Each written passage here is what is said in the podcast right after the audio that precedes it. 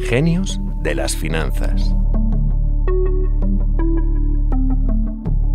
Alfred Winslow Jones no fue un inversor al uso. Inventó el primer hedge fund, una herramienta de inversión que triunfó en la ultracapitalista Wall Street. Sin embargo, su ideología era justo la contraria. Winslow Jones fue un escritor y sociólogo marxista de origen australiano con una trayectoria de lo más ecléctica.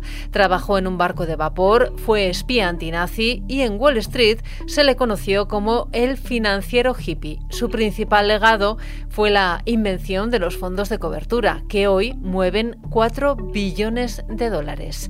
Soy Amayor Maichea y hoy en Genios de las Finanzas vamos a conocer a Alfred Winslow Jones. Antes de meternos en harina, saludo a Clara Ruiz de Gauna, redactora jefe de Expansión y autora de la saga sobre personajes financieros, y Antonio Santamaría, redactor de Expansión especializado en, mercados. Bienvenidos a ambos. Hola Maya. ¿Qué tal, Maya? Clara, Alfred Winslow Jones fue un hombre ecléctico y paradójico que defendía el marxismo y al mismo tiempo lanzó una herramienta de inversión que sedujo a los capitalistas de Wall Street. ¿Cómo era Winslow Jones y cómo conjugaba esas dos facetas tan distintas? Pues efectivamente era un tipo muy singular. Viajó a España durante la Guerra Civil, trabajó en un barco de vapor, fue sociólogo, marxista, escritor y bueno, en el mundo financiero sobre todo dejó huella por el lanzamiento del primer fondo de cobertura o hedge fund.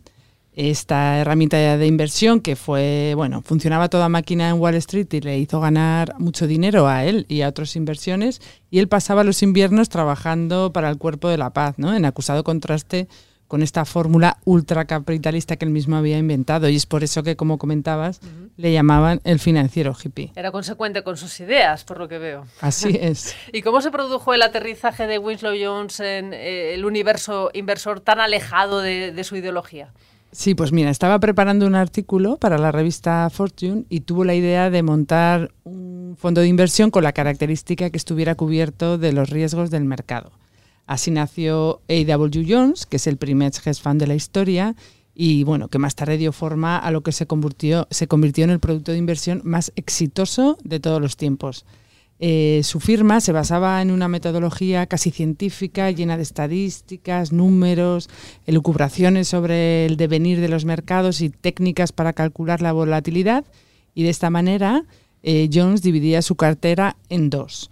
Por un lado, invertía en acciones a largo plazo con potencial de crecimiento y por otro, ejecutaba operaciones a corto, con acciones que preveía que bajarían y materializando la transacción con apalancamiento, es decir, con deuda, para impulsar la rentabilidad de la inversión, bueno, en un modelo que conocemos ya y que luego siguieron grandes gurús como George Soros. ¿Y cuál era, Clara, la clave de ese modelo que ideó y que diseñó Winslow Jones? Sí, pues con estas dos opciones de inversión que también tenían mucho de sociología, que él era un experto en eso también, eh, consideraba que el fondo siempre estaba protegido de las fluctuaciones del mercado y de ahí nació el nombre de fondo de cobertura o hedge fund. Además, la firma se movía en límites de tamaño justo que escapaban de la exigente regulación que por entonces afectaba a los grandes fondos de inversión que estaban explosionando en Wall Street. El equipo de Jones invertía su propio patrimonio, siempre en la firma, para potenciar su entusiasmo y ¿no? involucración con el fondo, era su propio dinero y por supuesto él mismo también lo hacía así, y cobraba una enorme comisión del 20%, que era altísima, y que él recordaba que era la misma que exigían los capitanes de mar fenicios. Pero solo recibían esta prima si las operaciones eran rentables. Y hay que decir que sucedió casi siempre. Bueno, sucedió casi siempre, pero no sé qué pensaría Marx sobre esta forma de ganar dinero. Eh, lo cierto es, Clara, que sus ideas no fueron obstáculo para que incrementara su patrimonio hasta los límites increíbles. Sí, fue, bueno, atrajo mucho, mucha inversión. Si se lanzó con un patrimonio de apenas 100.000 dólares, de los que casi la mitad era el dinero de su fundador, 20 años más tarde ya gestionaba 100 millones y la rentabilidad se había disparado al 5.000%. Qué barbaridad. Antonio, ¿cómo recibió Wall Street estas ideas innovadoras de Winslow Jones? Pues la verdad que pasaron un tanto desapercibidas durante bastantes años. Pero en la década de los 60 todo cambió, fue el florecer de los fondos de cobertura, y todo a raíz de la publicación de un artículo en Fortune en 1966 en el que se destacaba lo bien que le había ido al, vehículo inversor de Winslow Jones. Y no era para menos, porque su rentabilidad había sido un 44% superior a la del mejor fondo. Y bueno, en esta ola de lanzamientos de hedge funds eh, se lanzó uno que fue Quantum Fund, que estaba asesorado por, asesorado por un tal George Soros. Antonio, tuvo éxito entonces no solo por la rentabilidad que logró, sino porque otros inversores, por lo que veo, hoy tan conocidos como Soros, eh, siguieron sus pasos. Efectivamente. El éxito, digamos que fue rápido, pero se mantuvo en el tiempo. Pues eh, sufrió un jarro de agua fría en la década de los 60 finales, 1969-1970, por la recesión que hubo en Estados Unidos y por el mercado bajista que llegó luego entre 1973 y 1974. Eh, la industria sufrió mucho y de hecho muchos fondos de cobertura tuvieron que cerrar porque mientras que los tradicionales eh, sufrieron pérdidas inferiores al 10%, Hubo muchos meses en los que, en su caso, estas ascendieron a doble dígito, por encima del 11-12%.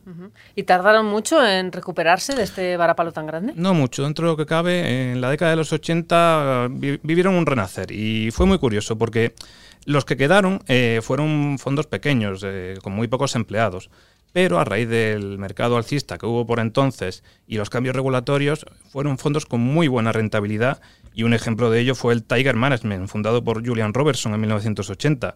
Se lanzó con apenas 8 millones de dólares y en 1998 llegó a gestionar 22.000 millones. Y bueno, fue ya en la década de los 90 cuando se asentó definitivamente el negocio de los hedge funds, gracias, entre otras cosas, a que gigantes como Bridgewater, que es un viejo conocido del IBEX, y gestores estrella como Steve Cohen, John Paulson o David Tepper también entraron en el sector. Claro, hemos comentado que Winslow Jones fue un hombre polifacético, muy inquieto, aventurero, pero creo que además de todo esto tenía una mente brillante. Sí, era brillantísimo. Bueno, con 48 años eh, lanzó este hedge fund que estamos comentando, pero antes, bueno, ya demostró que su mente era prodigiosa. Se graduó por la Universidad de Harvard y después es verdad que se dejó contagiar por este espíritu aventurero que le llevó muy lejos. Cuando acabó sus estudios, trabajó en un barco de vapor, a bordo del cual viajó por todo el mundo y después trabajó en la Embajada de Estados Unidos en Berlín, desde donde se dice que actuó como espía antinazi. ¿Eso llegó a confirmarse, Clara, o forma parte del mito de Winslow Jones? Bueno, como buen espía, 100% eh, no se puede asegurar, pero bueno, sí, todo apunta a que fue un espía, estaba en Berlín a principios de la década de 1930 como vicecónsul y desde allí informaba sobre el ascenso de Hitler.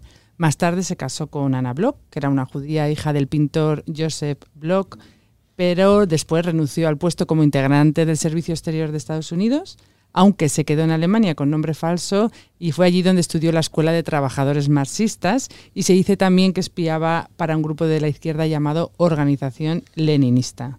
Era un doble agente entonces. Parece ser. Creo, Clara, que después de tantas aventuras, espionaje, tantas emociones, Winslow Jones eh, quiso volver al mundo académico quizá un poquito más tranquilo de, de lo que había sido su vida hasta ese momento.